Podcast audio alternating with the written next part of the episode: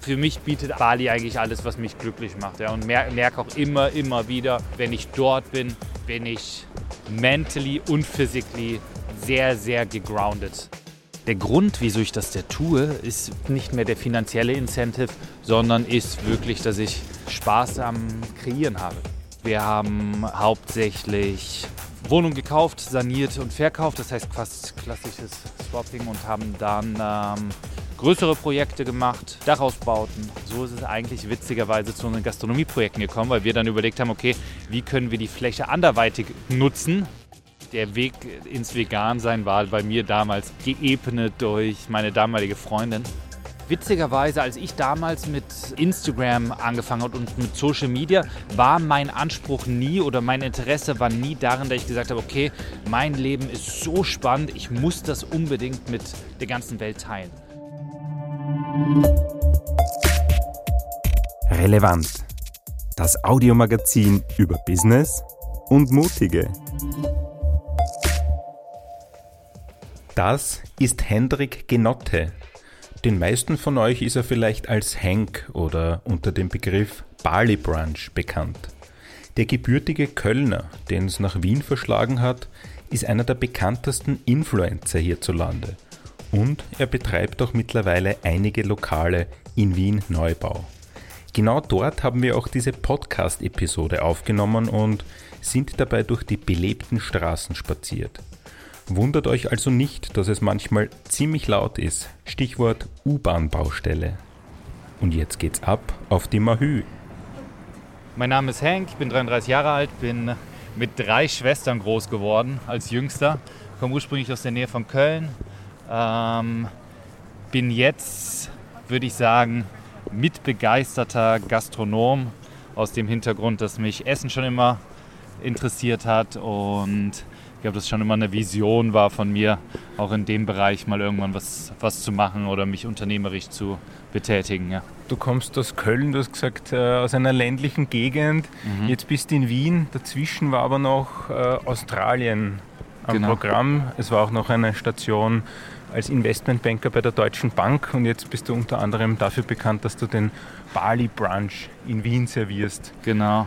Wie kam es zu dieser Irrfahrt, ist jetzt äh, vielleicht übertrieben, aber zu dieser... Ja, das war echt, echt äh, verrückt. Ich bin damals klassischerweise, nachdem ich die Schule fertig gemacht habe, nach Australien gegangen und das war super, super untypisch. Ich komme halt wirklich aus einem 2000 Seelendorf ähm, am westlichsten Gipfel von Deutschland, direkt an der holländischen Grenze. Und da war das, glaube ich, dass man generell das Dorf verlässt, war sehr obstrus. Also das war ähm, für viele schon irgendwie unverständlich und bin dann für so einen Work-and-Travel-Visum, hat man das damals genannt, nach Australien gegangen und habe da wirklich so Aushilfsjobs gemacht. Habe dort auf einer Bananenfarm gearbeitet, als Gärtner gearbeitet.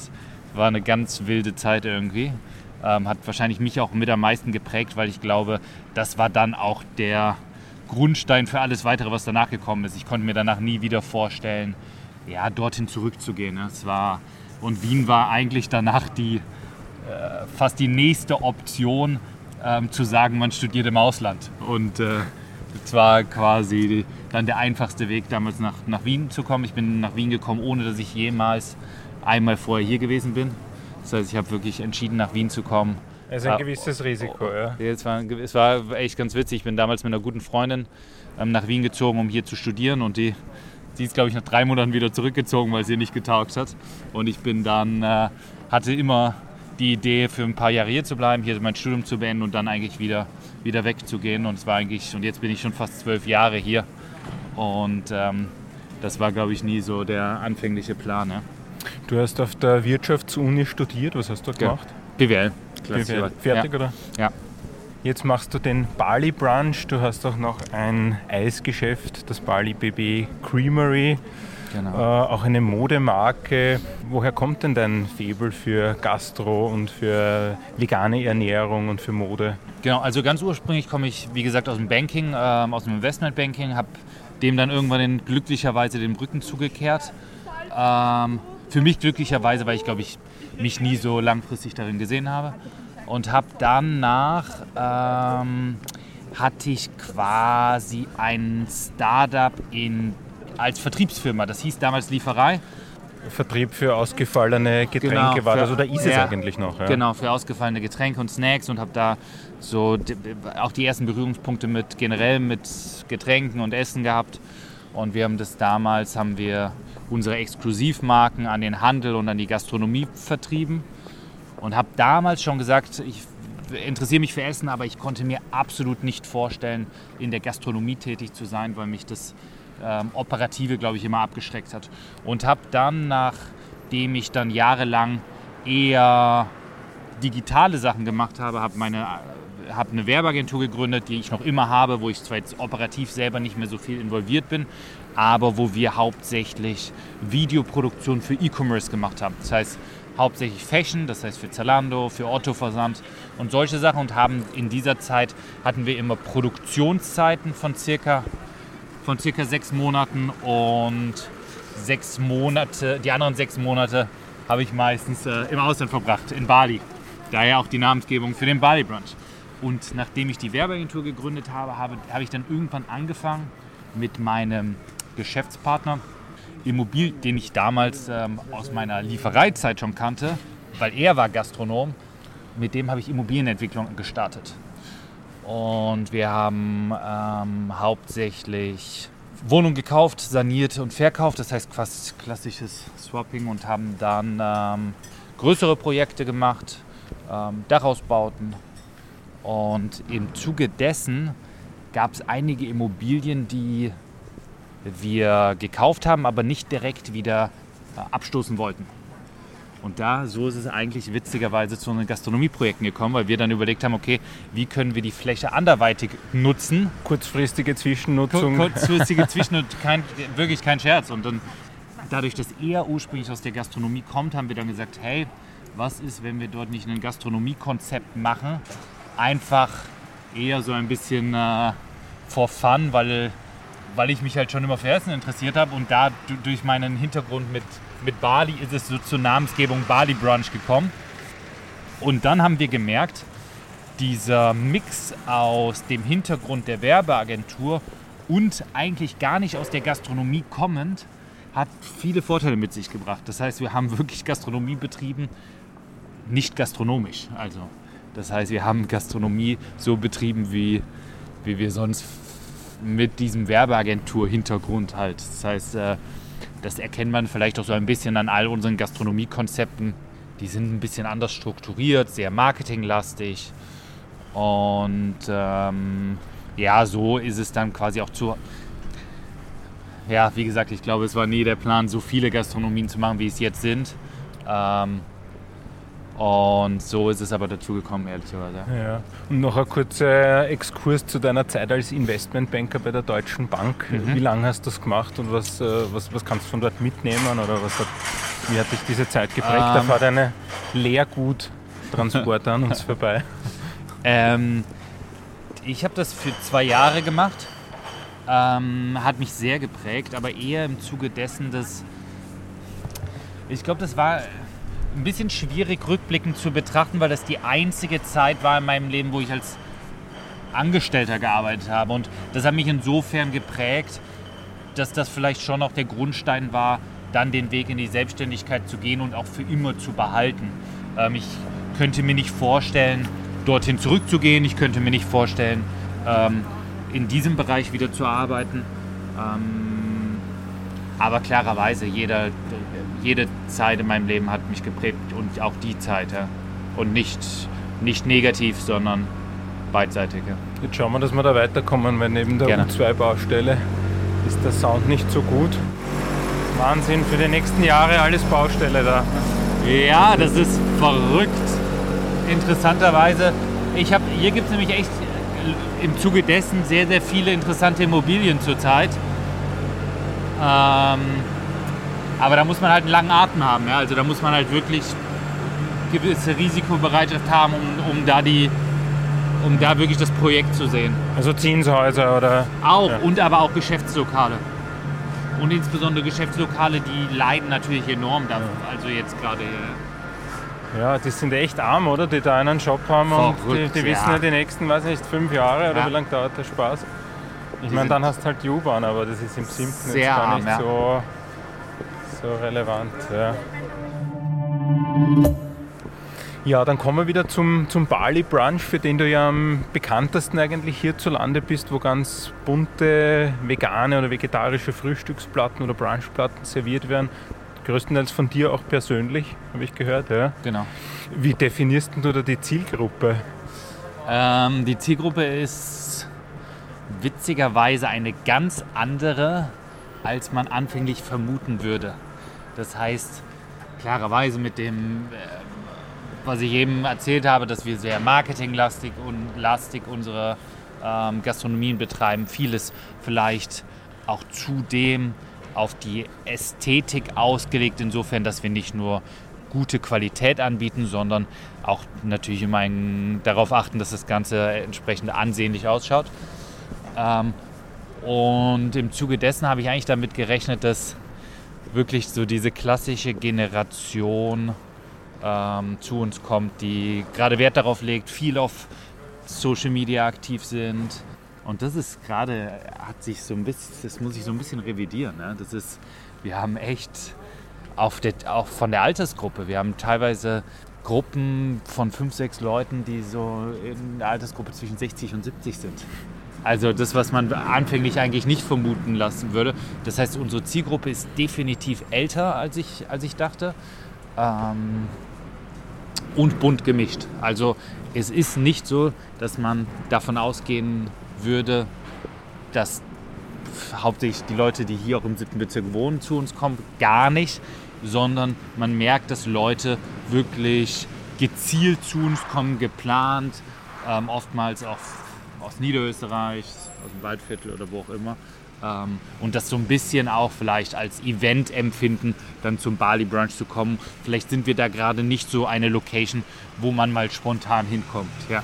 Man muss ja vorreservieren und du genau. wendest ja auch das Prinzip der Verknappung an. Es genau. gibt es ja nicht ständig und nicht genau. jeden Vormittag, sondern genau. wie oft ist das? Nur am Wochenende. Das heißt, wir haben ähm, zeitweise hatten wir die Vision, das wirklich täglich zu machen. Ähm, ich bin auch noch immer der Meinung, dass das funktionieren würde, weil auch das Brunch-Angebot in Wien schon gegeben ist, aber trotzdem überschaubar bis zum gewissen Grad.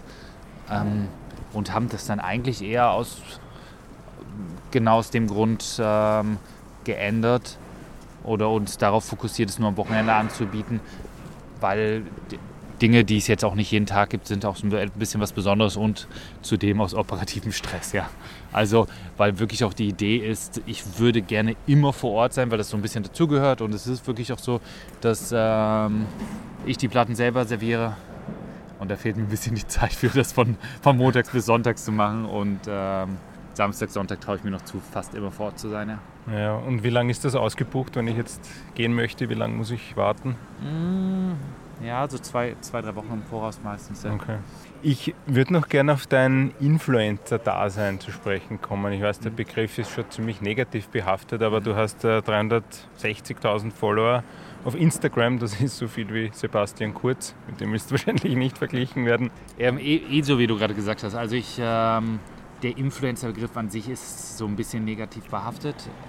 Ist, glaube ich, auch so ein bisschen der Hintergrund dafür, dass ähm, ich mich selten als so, solcher bezeichne, weil natürlich auf der einen Seite, wenn man äh, unternehmerisch tätig ist, möchte man ja auch irgendwie ganz gerne ähm, lieber dafür bekannt sein, als dafür, dass man ausgewählte schöne Fotos auf einer Plattform postet. Und ich glaube natürlich auch, dass man muss schon sagen, dass ich das natürlich jetzt schon einige Jahre mache und natürlich ähm, anfänglich noch wesentlich ambitionierter als jetzt. Das heißt, ähm, es ist auch, glaube ich, der Grund, wieso man oder wieso, äh, wieso ich für mich nicht mehr so den Fokus dafür empfinde, so dieses äh, Influencer-Dasein und Leben ausschließlich zu betreiben, sondern sehe es einfach so, dass ich dort natürlich auch für mich irgendwie eine Plattform geschaffen habe an interessierten Leuten, die ich natürlich auch irgendwie so ein bisschen aktivieren kann für die Dinge, die ich irgendwie betreibe. Sei es jetzt, sei es der Bali Brunch, sei es ähm, andere Projekte wie das Modelabel. Und da habe ich dann natürlich eine Zielgruppe inzwischen, die ich da irgendwie bespielen kann, die interessiert sind an den Sachen, die ich mache. Aber ich sehe es jetzt weniger in meiner Zielvorstellung, da ich jetzt sage, okay, ich muss jetzt jeden Tag irgendwo posieren, schöne Fotos machen, die ich dann ähm, auf Instagram poste. Und auch ganz ehrlich gesagt, gab es bestimmt auch diese Zeit mal, ähm, wo ich das getan habe, aber Viele Fotos von dir gibt es, das kann man nicht abstreiten. Ja, genau, ja, aber klarerweise, man ja. verlagert ja auch selber so ein bisschen sein Schaut, deine Fans sind schon da. Das mein Geschäftspartner. Vom Shanti Yoga Store. Ja, das, ist, das, ist, mein Geschäftspartner. ich Vom Bali Brunch? Na ja, mit dem ich alle, okay. der Jüngste, mit dem ich, was für ein Zufall, das ist ja nicht. Das ist der, der äh, Jüngste, mit dem ich quasi die Immobilienentwicklung mache, die, mit ihm mache ich alles, alle Projekte zusammen. Exklusiv, okay. ja. Ja, das ist euer Revier da, der siebte, oder? Ja, das da, ist, wieder, da trifft man sich. so groß ist es nicht. Ja. Witzig. äh, na, zurück zum Influencer-Dasein. Influencer im Sinne von eine hohe Reichweite haben und das macht natürlich schon einen Unterschied, wenn man einen, einen Bali-Brunch äh, bei so vielen Followers postet oder man hat vielleicht nur 500 Follower. Genau. Ja. Ja. Aber auch du wirst einmal nur mit null Follower begonnen haben. Ja. Wie, wie kriegt man denn so viel? Ganz, ganz einfach gefragt. Ich glaube, ähm, witzigerweise, als ich damals mit Instagram angefangen hat und mit Social Media, war mein Anspruch nie oder mein Interesse war nie darin, dass ich gesagt habe, okay, mein Leben ist so spannend, ich muss das unbedingt mit der ganzen Welt teilen. Sondern, ähm, auch wenn sich das ein bisschen unromantisch anhört, es war wirklich damals so, dass es keine Männer gab, die das so betrieben haben und dass ich dort eigentlich eher eine Business Opportunity gesehen habe. Ähm, und gesagt habe, okay, wenn es das nicht gibt, und das waren hauptsächlich, äh, es gab schon so ein bisschen eine kleine Community an Influencerinnen, die das betrieben haben, wo ich gesehen habe, dass sie das auch für sich ganz gut genutzt haben, um ähm, ja, in verschiedene Richtungen da auch irgendwie zu konverten. Und das war eigentlich damals ähm, das, wo ich eine Lücke gesehen habe und dann dachte, okay, das könnte gut funktionieren und habe dann eigentlich damit gestartet, einfach zu versuchen zu analysieren, was das Wichtigste ist ja, egal was man macht, immer zu reflektieren, ist das, was ich tue, für irgendwen relevant. Das heißt, egal, und das ist ja wirklich vollkommen wurscht, in welchem Bereich das ist, ob ich gastronomisch tätig bin, ob ich äh, als Influencer tätig bin, ob ich was auch immer verkaufe oder Dienstleistung anbiete, sich selber immer zu hinterfragen, hat, gibt, es einen, gibt es eine Interessengruppe daran? Oder gibt es jemanden, den, den es interessiert, wenn ich jetzt heute Morgen meinen Haferflocken-Porridge poste, ja oder nein? Oder, und wenn man das, glaube ich, stetig tut, ähm, insbesondere bezüglich äh, Social-Media-Kanäle, ähm, dann kann man, glaube ich, erfolgreich sein. Ich glaube, inzwischen bei, bei Instagram jetzt zu sagen, ich habe das Ziel, mir dort eine große Reichweite aufzubauen, ist leider nicht mehr so möglich, wie es damals mal möglich war. Da gibt es neue Kanäle, bei denen das viel, viel einfacher ist, beispielsweise TikTok was noch so ein bisschen als Plattform für eher eine jüngere Zielgruppe gilt zurzeit. Und ich muss auch sagen, ich habe mich selber noch nicht super, super intensiv mit dem Thema beschäftigt, weiß aber, dass dort sehr, sehr viel Potenzial drin steckt. Sehr, sehr viel. Und dass es dort auch ähm, Accounts gibt, die wirklich eher Professional Content liefern. Das heißt, es gibt zum Beispiel einen Anwalt, der dort ähm, juristische Hintergründe erklärt bei TikTok und das ist sein USP und dadurch hat er sich eine mega, mega große Reichweite dort aufgebaut und das wäre meines Erachtens ähm, eine Plattform, auf der man wirklich noch die Möglichkeit hätte zu wachsen. Ja. ja aber hast du jetzt das Maximum dort an, an Followers erreicht? Ich meine, das das Maximum natürlich äh, überspitzt formuliert, aber ist, ist da jetzt noch ein starkes Wachstum da? Bei, Inst oder? bei Instagram meinst du? Ja. Ich glaube schon, ja. Da ist noch Wachstum? Nee, ja. ich glaube, dass kein Wachstum ja. mehr dort ist. Also ich glaube, das ist das Maximum äh, erreicht dort.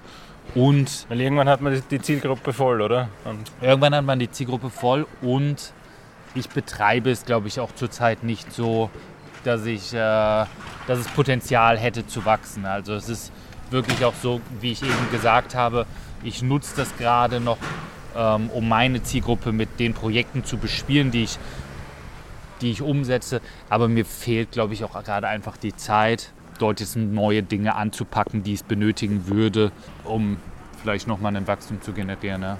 Du hast gesagt, es reicht natürlich nicht nur schöne Bilder zu posten. Äh, du modelst aber oder hast auch gemodelt, unter anderem als Testimonial für Huawei, für Mercedes, für den Otto Versand für eine Modelinie. Mhm. Ja. Also hinter den schönen Fotos, wie kann man sich denn den, den Hank privat vorstellen? In Bezug auf was meinst was, du? Was, was, treibt dich an im Leben? Was machst du gerne? Was machst du privat? Äh, was hast du für Hobbys?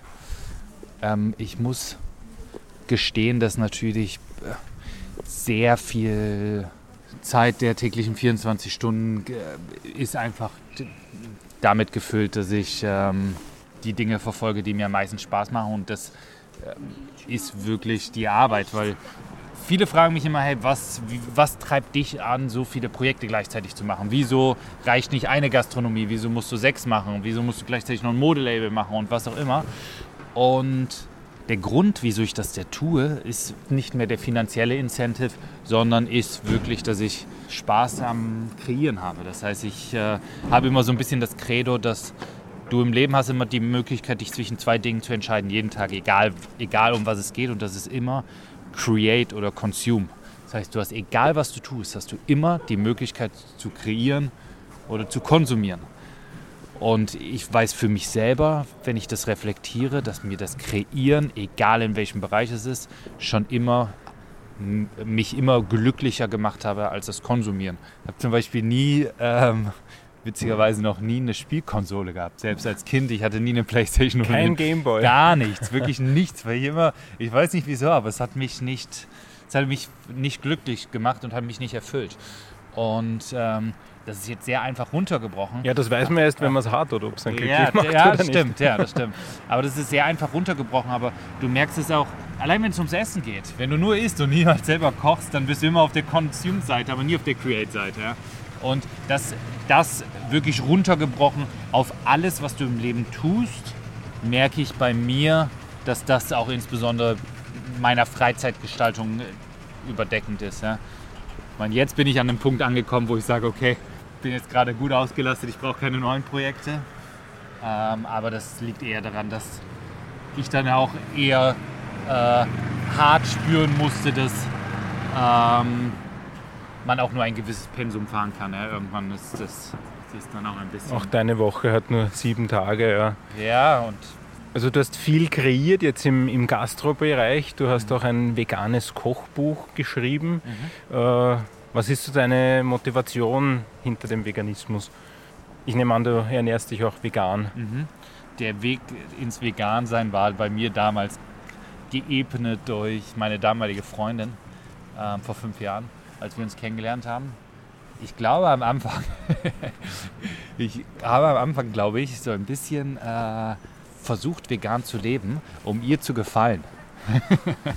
als, wir, als wir relativ frisch zusammengekommen sind, ähm, war das die Vorarlbergerin? Das war die Vorarlbergerin, genau. Und ähm, war, sie ist eine sehr überzeugte Veganerin, schon immer gewesen.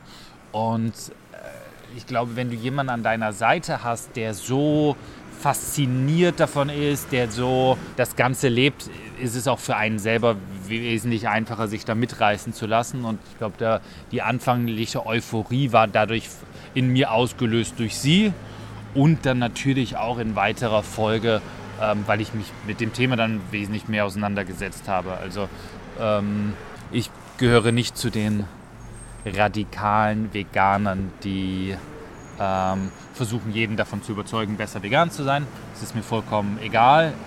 Ist es wirklich authentisch? Mir ist es wirklich egal und freue mich mehr, wenn Leute sich dadurch inspiriert fühlen, mal vegan zu essen, anstatt dass ich jetzt sage, okay, ich bin da selektiv in der Auswahl meiner Freunde, ob sie jetzt vegan sind oder nicht. Das ist, ähm, und das ist, glaube ich, schon so ein bisschen allgegenwärtig in der veganen Community, dass viele dazu neigen, so ein bisschen. Ähm, das als Religion zu sehen. Sehr, als Religion, der das nicht macht, ist. Genau, das als nicht, Religion nicht zu richtig. sehen. Und, und äh, leider sind dadurch äh, oftmals die Veganer die intolerantesten von allen, weil sie so eine große, ja, so wie ehemalige Raucher dann die militantesten Nichtraucher sind. Das ist äh, definitiv so, ja. Das ist. Äh Und ich nehme an, jetzt so bei all deinen Business-Unternehmungen ist die Immobilienentwicklung dein finanzieller Backbone, oder? Ähm, ja, also ja, kann man schon so sagen. Also das war natürlich für uns sind die Immobilienentwicklung finanziell das, was den größten Teil ausgemacht hat. Oder auch noch ausmacht.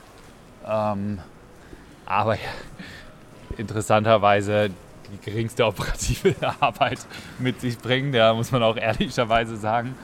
Ähm, insbesondere mit der Entwicklung der letzten zwei Jahre war natürlich, äh, hat die Immobilienentwicklung unglaublich viele Chancen geboten. Ne? Also, Und die Gastro nicht in, in erster Linie. Die Gastro nicht, wobei man wieder. sich da auch gut positionieren konnte, wenn man richtig aufgestellt war, Richtung Takeaway-Konzepte oder wie auch immer. Aber du wirst niemals, also jetzt vergleichsweise, wird die Gastronomie niemals, niemals das stemmen können, ähm, was wir da immobilientechnisch umsetzen. Ja. Das ist le leider, will ich nicht sagen, aber es ist definitiv so. Ja. ja. Ich würde noch gern kurz über dein Modelabel sprechen. Jetzt habe ich den Namen gerade nicht Wild Sky heißt es. Wild Style, genau. Wild Sky. Ja. Ah, Wild Sky. Ja. Die Produkte werden in Bali produziert. Genau. Und du importierst sie oder wie sind da die Strukturen genau. dahinter? Ähm, das war ganz witzig. Ich war damals in ähm, Kapstadt für drei, vier Monate und habe dort ähm, ein paar Kleidungsstücke eingekauft, insbesondere so ein Haarband, ein Bandana. Und habe das dann hat es auf so einem lokalen Markt dort gekauft und ähm, habe das dann hab dann mal ein Foto damit gemacht und habe sehr, sehr viele Rückfragen dazu bekommen, wo ich dieses Bandana her habe. Was mich eigentlich gewundert hat, weil das eigentlich ein Stück Stoff war, zusammengenäht. Und dann waren das so viele Rückfragen, da ich dachte, verrückt, wie kann so ein einfaches Produkt so viel Nachfrage generieren? Und dann ist es dazu gekommen, dass ich ähm, mich mit dem, mehr mit dem Thema beschäftigt habe. Ich hatte damals schon so ein bisschen die Kontakte zu einer balinesischen ähm, Schneiderfamilie, weil ich halt immer sehr, sehr viel dort war. Und dann sind wir eigentlich mit der, ist die Idee entstanden, ah, okay, wenn das so viel Nachfrage nach einem Bandana gibt, ähm, wieso dann nicht quasi selber diese Produkte herstellen, die anscheinend ja gerade eine gute Nachfrage haben und habe mich dann auch der, dort, insbesondere was den Fashion-Markt oder was den E-Commerce-Markt angeht, bin ich der Meinung, dass es ausschließlich Sinn macht, ähm, ein E-Commerce zu starten in einem Nischenmarkt. Das heißt, alles andere ähm, macht E-Commerce-mäßig kein, keine, keinen Sinn, weil ich dann die Erfahrung gemacht habe, dass natürlich es jetzt schon so riesige Fashion-Plattformen gibt, die eh alles haben. Das heißt, du wirst niemals mit denen competen können. Also kannst du, aber dann brauchst du Budgets, die man nicht hat. Ähm, und dem kann man sich nur entziehen, wenn man sich am besten auf ein Produkt äh, beschränkt, was, eine, was einer Nische gleichkommt, weil dieses Phänomen, was, dann, was ich dann beobachtet habe, ist, jetzt nehmen wir mal Bandanas her. Wenn Leute nach einem Bandana schauen, dann kaufen die lieber in einem Shop, der ausschließlich Bandanas verkauft, als auf einer Fashion-Plattform, die auch Bandanas verkauft. Und das kann das gleiche Bandana sein, aber Leute wollen immer beim Spezialisten kaufen. Du kannst, es werden, ich weiß nicht, ob das ein treffendes Beispiel ist, aber kriegst das iPhone bei Mediamarkt und bei Apple. Die Leute haben das Gefühl, wenn sie bei Apple gekauft haben, sie haben einen besseren, äh, das ist das gleiche Produkt. Es hat auch einmal den Gummistiefel-Shop gegeben, wo es nur Gummistiefel gibt. Ja, dann, äh, ich meine, das kann man eh auf, auf viele Dinge äh, runterbrechen, aber da habe ich wirklich gemerkt, okay, ich habe dann nicht ausschließlich Bandanas verkauft, sondern ich habe mich dann auf die Nische, ich habe das immer Boho Clothing genannt. Das heißt, bei mir, ich habe gestartet mit Bandanas und habe dann sozusagen Boho-Kleidung hergestellt. Boho hab, steht für? Äh, Bohemian, das heißt okay. ähm, so weite Kleidung. Habe dann für mich analysiert, was sind die Pain Points bei ähm, einer Fashion Brand. Da gibt es einige. Das ist auf der einen Seite Stock, das konnte ich nicht umgehen. Das sind auf der anderen, auf der anderen Seite SKUs. Das bedeutet, wenn man sehr viele SKUs hat, dann ähm, macht es die Sache komplizierter. Dem bin ich dann, das habe ich quasi umgangen. Viele Produktvariationen. Genau. Meinst, ja. Das habe ich umgangen, indem ich nur One-Size anbiete. Das heißt. Ähm, Für den Einheitskopf. Zum Beispiel, ja. beim Banana funktioniert es einfach, aber auch bei Shirts. Bei mir gibt es nur One-Size, eine Größe. Sehr groß geschnitten, weil es eh Oversize ist. Das heißt, bei Hosen und bei Shirts und bei allem gibt es eine Größe Passalen. Und ähm, ein Painpoint ist beispielsweise Logistik. ja, habe ich auch eine Lösung gefunden. Gut, und die Story dahinter, dass das aus Bali kommt, das ist sozusagen dein Marketing-USP, weil das könnte man auch aus dem Burgenland importieren. Oder? Um ehrlich zu sein, habe ich mich nie mit einer Alternative befasst, weil aus der Entwicklung heraus, dass ich es in Bali mit einer befreundeten balinesischen Schneiderfamilie gemacht habe und natürlich damit auch irgendwie für diese Familie Support geleistet habe, weil die leben wirklich von diesen Einnahmen, ähm, war, habe ich jetzt nie drüber nachgedacht, ähm, die Produktion jetzt irgendwie ins Burgenland zu verlegen, weil das auch irgendwie mit für mich dazugehört. Für mich war auch da standen die, nicht die finanziellen Anreize im Vordergrund ähm, und ist auch quasi vergleichsweise jetzt ein, ja, ein kleineres Projekt, so dass ich jetzt nicht diesen Weg gehen würde, um ja. Und Bali als deine zweite Heimat ist, ist so entstanden oder was fasziniert dich dort an, an der Insel? Ich, ich selbst war noch nicht dort, ich war auf Java und auf Borneo oder Kalimantan, aber Bali ich, waren wir noch. Das erste Mal, als ich in Indonesien war, war ich auch auf Java und auf Sumatra und Lombok und bin dann irgendwann in Bali hängen geblieben, weil Bali einfach sehr, sehr viele Sachen bietet, die für mich wichtig sind. Ist auf, auf der einen Seite so ein bisschen dieser gesunde Lebensstil mit dem ähm, Angebot, was es dort gibt, insbesondere im, in der Gastronomie. Die haben eine unglaubliche, mega gastronomische ähm, Entwicklung hingelegt, auch aus dem Grund, weil sie eine starke Nähe zu Australien haben, also geografische Nähe und dort viele Australier hingegangen sind, die dort Gastronomien betreiben. Das heißt, die sind uns eigentlich wirklich voraus, auch wenn jetzt vielleicht andere Leute mit balinesischem Essen eher Nasi Goreng oder was auch immer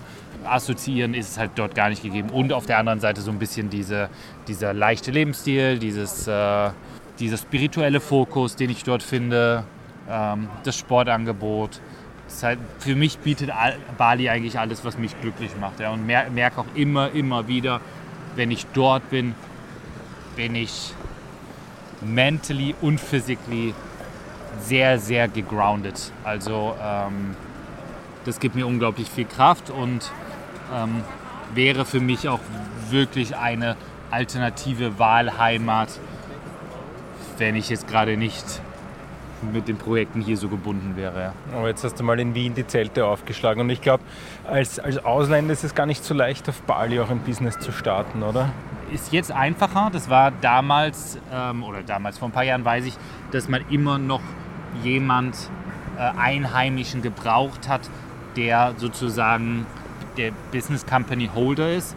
Ich glaube, das wurde jetzt etwas adaptiert, so dass man sogar auch als Ausländer dort ein Business starten kann, Land besitzen darf und sowas. Das war auch vor ein paar Jahren noch nicht möglich. Wir gehen jetzt auf der Wiener Maria-Hilfer-Straße. Es schauen dich schon einige Leute an. Glaubst du, kennen dich die alle oder? Ich habe ehrlich gesagt nicht darauf geachtet. Also äh, jetzt. Ich bin nicht so bekannt, das musst du also, sein. Oder? Ich habe, ich habe bestimmt gibt es ein paar, die mich erkennen. Ich freue mich auch, wenn mich jemand erkennt, wenn mich jemand nett anspricht. Ich würde mich da als sehr zugänglich beschreiben. Aber ich, mir, mir wäre es jetzt in dem Fall nicht aufgefallen. Aber sonst passiert dir das oft, dass irgendwer zu dir hinkommt und sagt, ha, hallo Henk, ich kenne dich von Instagram? Schon regelmäßig, ja.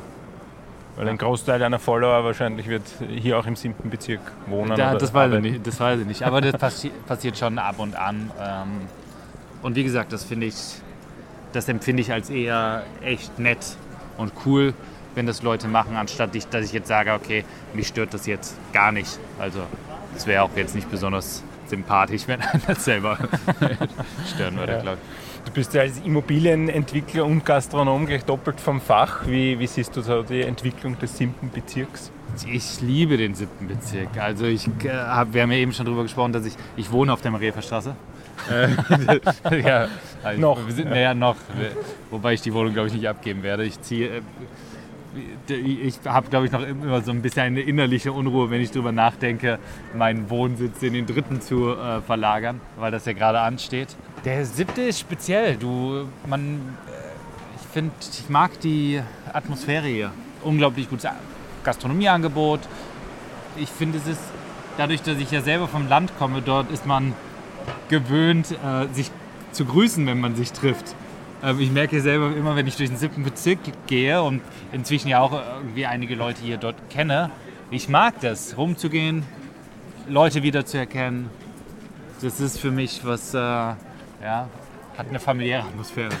Du wohnst auf der Mahü, das heißt, du warst die treibende Kraft, dass das eine Fußgängerzone wird. Genau.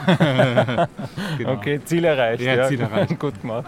Noch abschließend, du hast gesagt, du bist zwar jetzt sehr ausgelastet, weil du ja viele Projekte und Businesses am Laufen hast, aber ein bisschen weiter gedacht, was, was schwebt da noch so vor? Was würdest du gern machen? Ähm, also du createst gerne.